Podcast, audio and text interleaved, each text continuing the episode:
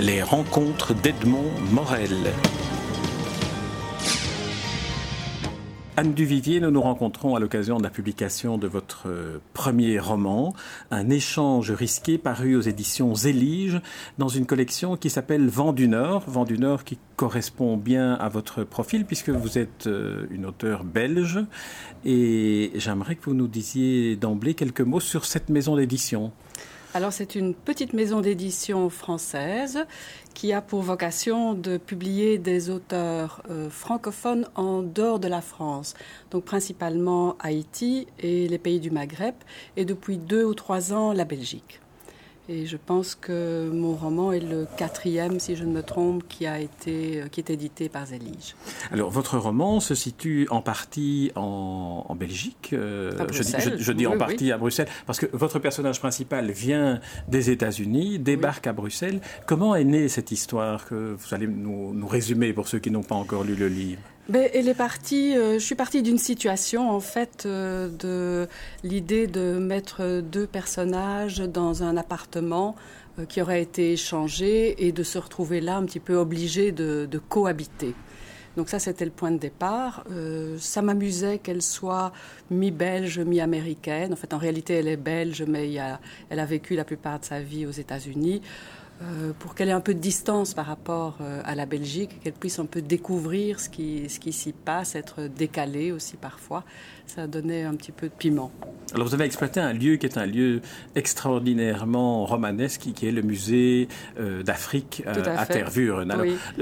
c'est venu comment cette idée-là? Ben, Écoutez, alors à partir du moment où j'avais ce personnage féminin qui est une jeune femme de 30 ans qui vient faire sa thèse ici en Belgique, je me suis posé la question de me dire mais qu'est-ce qui pourrait bien faire venir une jeune américaine à Bruxelles euh, pour y faire une thèse. Et puis euh, voilà, j'ai un peu cherché. Je trouvais que le, effectivement que le musée euh, royal d'Afrique est un lieu magnifique et porteur. Et, donc voilà, je me suis orientée vers, ce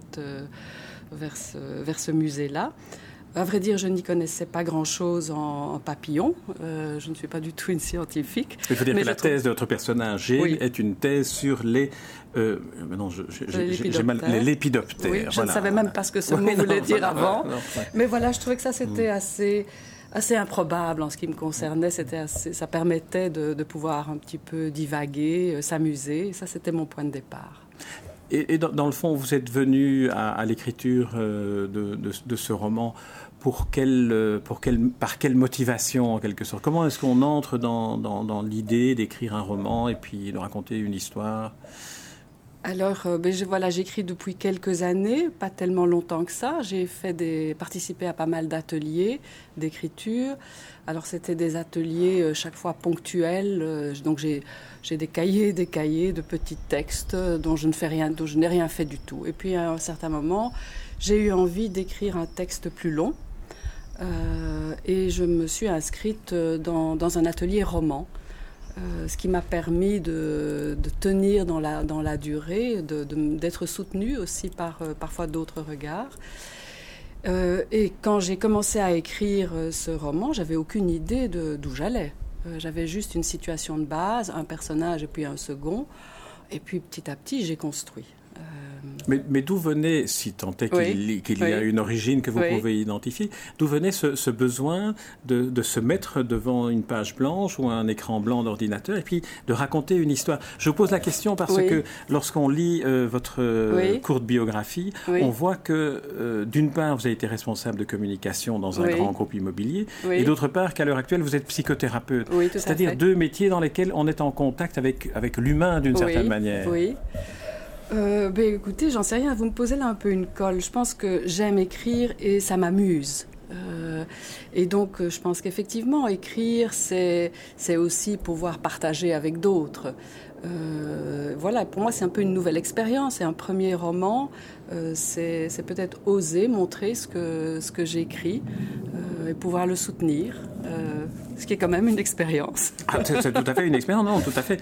Alors, un échange risqué, je trouve que le titre est magnifique, mais il faut évidemment, il faudrait dévoiler l'histoire pour voir le double sang, et ça, on ne peut pas. en tout cas, le premier échange risqué, là, on peut en parler, parce que la situation de départ, si votre personnage, Jane, revient en Belgique, c'est pour faire une thèse, bien sûr, mhm. mais c'est aussi dans le cadre d'un échange de, de logement entre une famille, la famille Guérin, si je ne m'abuse, en Belgique, à qui elle a cédé son appartement à Chicago, et elle débarque, euh, c'est le cas de le dire, euh, dans une espèce de loft dans un quartier industriel euh, de, Bruxelles.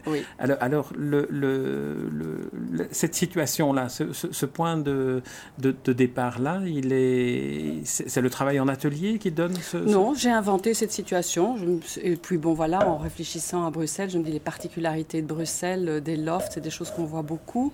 Euh, mettons, mettons là dans quelque chose de, de, très bruxellois aussi, où elle va se retrouver dans une situation, elle arrive dans un quartier un peu moche, enfin populaire. Euh, l'appartement, lui, est très beau, donc il y a des contrastes, des choses auxquelles elle n'est peut-être pas habituée à Chicago. Elle est un peu, elle est un peu perdue, elle n'a pas, pas ses points de repère habituels. Donc c'était ça, pas plus que ça, euh, mon point de départ. Alors vous inventez d'autres personnages, là, des personnages, parce que bon, là on peut quand même dire ce point-là, c'est que lorsqu'elle euh, entre dans l'appartement des, des Guérins qui était censé à ses yeux être, être vide et entièrement libéré pour elle, elle découvre que le jeune, euh, jeune homme de la famille Jérôme se trouve là installé et en, à partir de ce personnage de Jérôme, vous entrez là, on quitte Tervuren et le musée pour entrer dans une autre forme d'observation de l'humanité qui est la, jeunesse un peu décalée et ce personnage de rédacteur en chef d'un magazine à scandale.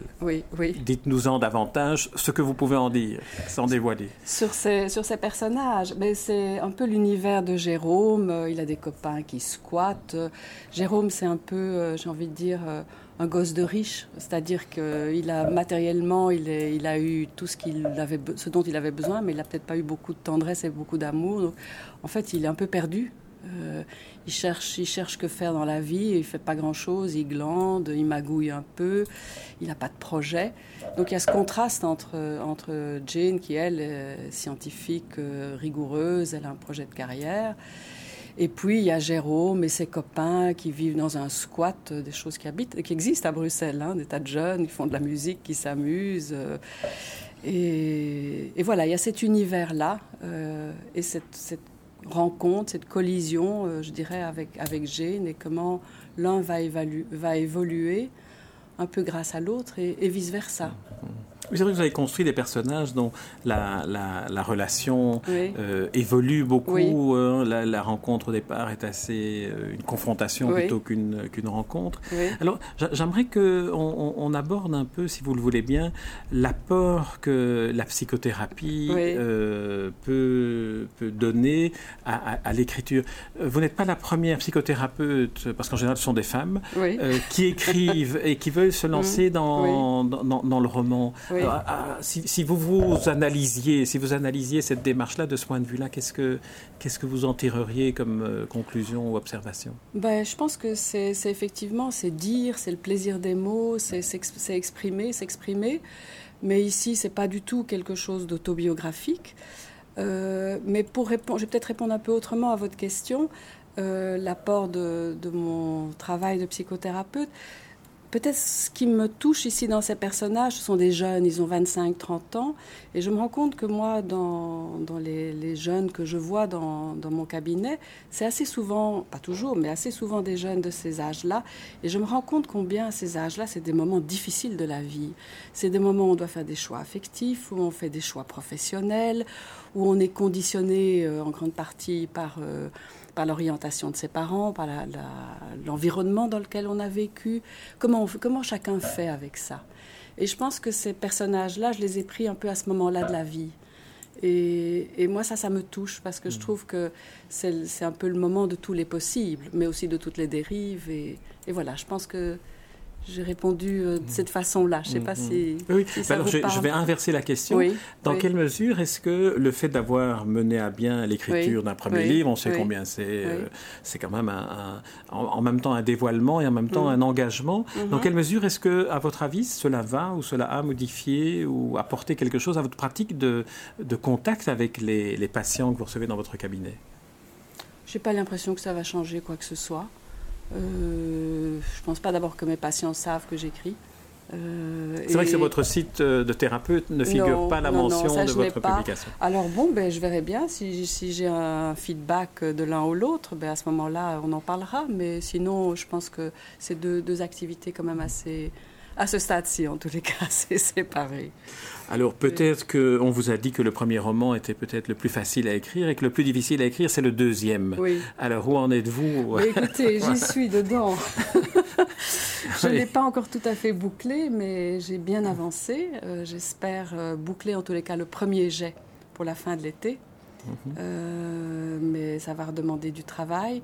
Je pense que j'ai aussi beaucoup appris en, travaillant sur ce, roman-ci et aussi avec le travail de, l'éditeur, des, des, remarques qu'il a apportées, parce qu'il y a eu un vrai travail d'édition y compris euh, de la correctrice qui a, qui a, modifié un certain nombre de choses, où je trouve que ça a apporté de la fluidité là où parfois euh, ça en avait un peu moins, et à un moment où peut-être moi j'avais tellement mon nez dessus que, que je ne pouvais plus voir ça. Donc euh, oui, pour en revenir au second roman. Euh, ah, vous avez dit second, moi j'avais dit deuxième. Oui, c'est pas pareil. Ah non, second, ça veut dire qu'il n'y en aura que deux. Deuxième, ça veut dire ah qu'il y en aura un troisième. Alors c'est un deuxième. Ah, c'est un deuxième, d'accord. Ah, J'ai eu peur tout d'un coup. Non, non. Mais, euh, il y a encore du travail, mais hum, ça ne.